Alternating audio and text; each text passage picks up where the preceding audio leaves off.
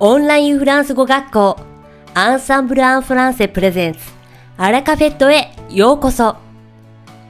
この番組はフランス語学習をメインテーマにネイティブに通じる実践的なフランス語表現や日本人学習者が間違いやすい文法のポイントなどをアンサンブル講師が週替わりでお伝えします。本日の担当は大輔先生です。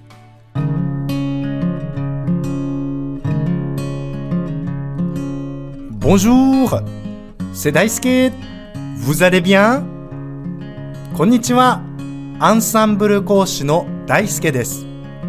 本日もアラカフェットの時間が始まりました。いかがお過ごしでしょうか今週の月曜日にはいよいよ新元号令和が発表されました。新しい時代がやってくるなと感じます。令和まだ少し違和感がありますが美しい響きのする言語ですよね。あなたはどう思いますか？さて令和が発表された今週の月曜日は4月1日でした。4月1日というと嘘をついてもいい日エイプリルフールですよね。エイプリルフールは4月バカという意味の英語ですが、フランス語ではどのように言うかご存知でしょうか？正解は、ポワッソンダブリル。ポワッソンダブリル。ポワッソンダブリル。ポワッソンは魚という意味なので、4月の魚という意味ですね。うん、4月の魚って言われてもなんだかよくわかりませんよね。エイプリルフールの起源ははっきりとは分かっていないのですが、一説では今からおよそ450年前の1564年、それまではユリウス暦の3月25日が元日で4月1日までお祝いをして4月1日に新年が始まるとされ贈り物などを交換していました。しかし当時のフランスの王様シャルル9世が1月1日を新年とすると定めました。後にローマ教皇グレゴリウス13世によって定められ、僕たちが現在使っているのが、この1月1日が新年のグレゴリオ暦ですね。しかし、当時、ユリウス暦に慣れ親しんでいて、これに納得がいかずに、改暦に反対していた人たちは、4月1日を嘘の新年として、贈り物を交換する習慣を利用して空気を縛るための綱や網目のないザルなど嘘の贈り物をするようになりました。キリスト教にとって4月1日は肉食を禁じた四旬節の最後にあたり魚が送られていたのですがこれが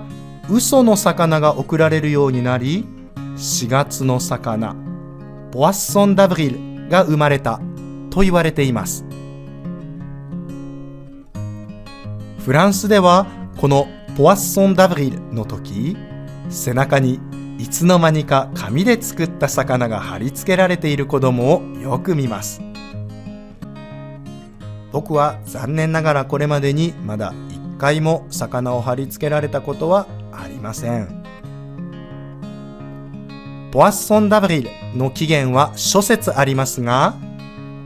とにかく4月1日は背中に4月の魚をつけても怒られない日ですので、来年の4月1日は誰かに4月の魚、ポワッソンダブリルをくっつけてみてはいかがでしょうか。さて、本日のアラカフェットは2部構成でお届けします。第1部は僕、大輔がお届けするフランス語レッスンです。会話ですぐに使える短く簡単で覚えやすいフランス語の表現をご紹介します。そして第2部はシリーズ企画アンサンブルの生徒様通称アンサンブルメイト様の学習法を入門者から上級者までレベル別に分けてご紹介していますそれでは早速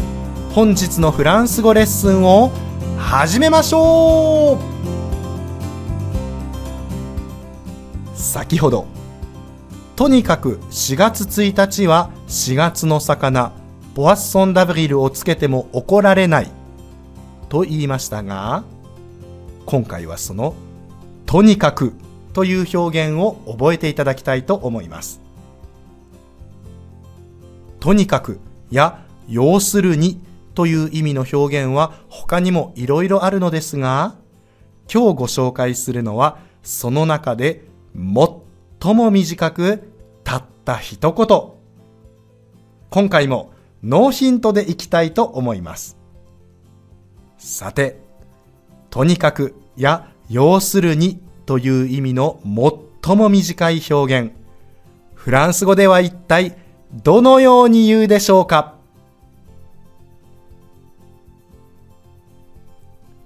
正解は？Bref. Bref. Bref. 発音も短く一息で Bref. ブレフとならないように気をつけましょう。とにかく要するにという意味の副詞で通常まとめて言いたい文の最初に言います。同じ語源の言葉で形容詞の bref, brève という言葉があります。形容詞 bref, brève は時間的に短い簡潔なぶっきらぼうなという意味があり bref という言葉は時間的に短いという意味を持っています。とにかく要するにという意味の副詞 bref には短く言うとという意味があり直前に話していた内容を短くまとめますよとにかく要するにという意味で使います Je bois du vin, de la bière, du cognac, du whisky, nanana. Bref, je bois tout. 僕はワインもビールもコニャックもウイスキーもそれからいろいろ飲むけどとにかく全部飲みます。のように使います。この他にも bref の前に前置詞の on をつけて on bref と言っても同じように使うことができます。またこの副詞句 on bref は手短にという意味があるので動詞の後に入れて Dis-moi en bref ce que tu veux faire. Dis-moi en bref ce que tu veux faire. Dis-moi en bref ce que tu veux faire. 君がしたいことを手短に言ってというように使うこともできます。Bref とっても短く言いやすい言葉ですので、ぜひ使ってみてください。いかがでしたか？今回のように知っておくと役に立つフランス語の一言は、アンサンブルで配信しているメールマガジン、無料メールレッスンでたくさん紹介されています。ご興味がある方は、ぜひ、アンサンブル・アン・フランセのホームページから無料メールレッスンに登録ください。それではまたアビアント大輔先生、ありがとうございました。アラカフェットは日本最大のオンラインフランス語学校アンサンブル・アン・フランセがお送りしていますこの番組を聞いてくださっているすべての方にフランス語学習に役立つ特別なビデオ講座。およそ1万円相当をプレゼントしています。詳細は番組の最後にお知らせいたしますのでぜひ最後までお聞きください。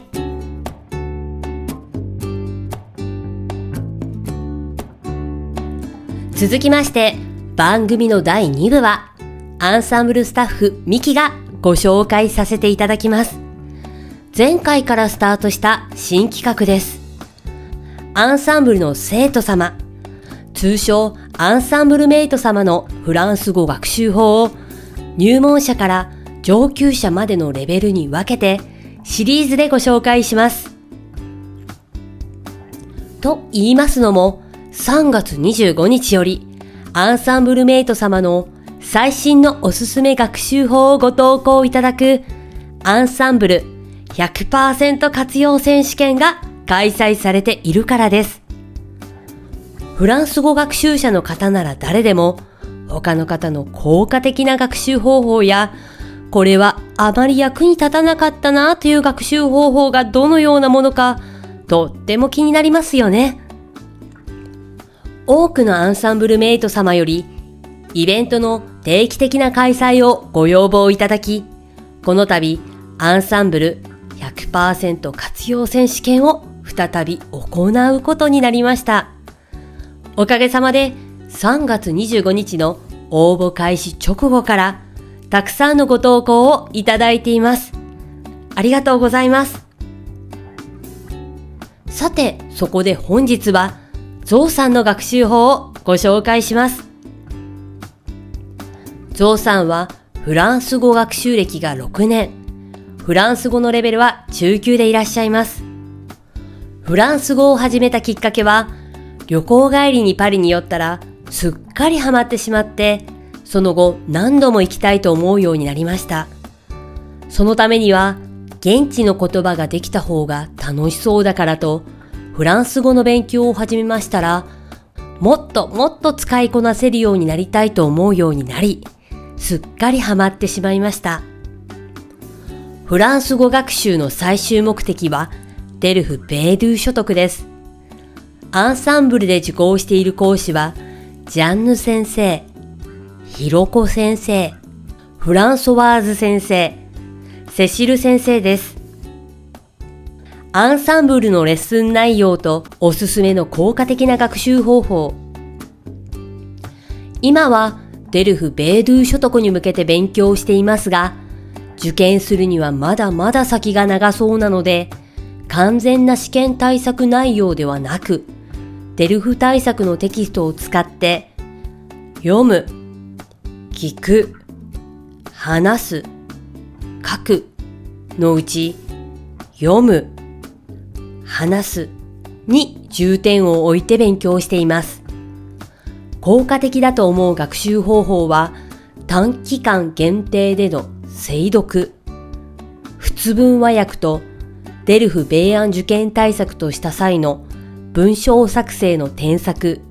口頭表現の特訓です。特に自分の考えをフランス語で話したり書いたりするためには、まず自分の考えを見直してフランス語でまとめ、その表現がおかしくないか添削してもらわなければいけません。また、それを繰り返して意見の引き出しも増やしておかなければいけません。そのためにアンサンブルレッスンでマンツーマンのきめ細やかな指導を受けられたことがとってもためになりました。また、授業で先生に添削してもらうため、添削後の文章の管理をしやすくするため、文章は基本的にはタイピングしているのですが、ちゃんと手で書いた方が記憶に残る気がします。なので今は新しい語彙や覚えたいフレーズはなるべく手を使ってノートに書くようにしています。さらに、米安受験時に気がついたのですが、私は読解問題が苦手で、文章を読んでも目が滑るというか、一つ一つの言葉は分かっていても、結局何を言っているのかわからない状態でした。しかしその後、数ヶ月だけですが、ルモンドの記事を仏文和訳しながら、先生と一緒に精読したところ、明らかに文章が読みやすくなりました。あまり長くやってしまうと、和訳癖がついてしまって良くないと思いますが、短期間であれば精読もおすすめです。役には立たなかった自分には合わないと思った学習方法 NHK 講座 NHK テレビ講座。どうも毎日少しずつ聞くのが苦手でまた講座の内容もあまり興味が持てないので。仏研対策問題集仏研の勉強内容に興味が持てず毎回苦痛なのでそれでもなんとか2級までは取りましたが、これからは、仏研取得のための勉強はせず、実力がついたら受けてみることにしました。最後に、アンサンブルメイトへのメッセージをどうぞ。ここのところ、次の目標と自分の力の差がありすぎて、学習意欲が衰退し、学習ペースが落ちているので、アンサンブルメイトの皆さんも頑張っていらっしゃるのだと思うと励みになります。ゾウさん、ありがとうございました。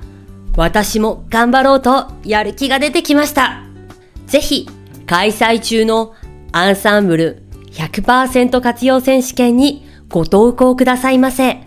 詳細はアンサンブルメイトのためのコミュニティサイト、クラブアンサンブルに記載されておりますので、そちらをご覧ください。さて、本日のアラカフェットはいかがでしたでしょうか？この番組は毎週金曜日をめどにお届けしています。確実にお届けするための方法として iTunes やポッドキャストのアプリの購読ボタンを押せば自動的に配信されますのでぜひ購読するのボタンを押してください。また番組では皆様からのご感想やフランス語学習に関するご質問をお待ちしております。アンサンブル・アン・フランセで検索していただき、お問い合わせからお送りください。番組内でご紹介させていただきます。そして、この放送を聞いてくださったあなたに素敵なプレゼントがあります。アンサンブル・アン・フランセお問い合わせ宛てに、お名前、アラカフェットを聞きましたと明記して送ってください。フランス語学習に役立つ特別なビデオ講座をプレゼントします。たくさんのご応募をお待ちしております。それではまた次回の配信でお会いしましょう。素敵な週末をお過ごしください。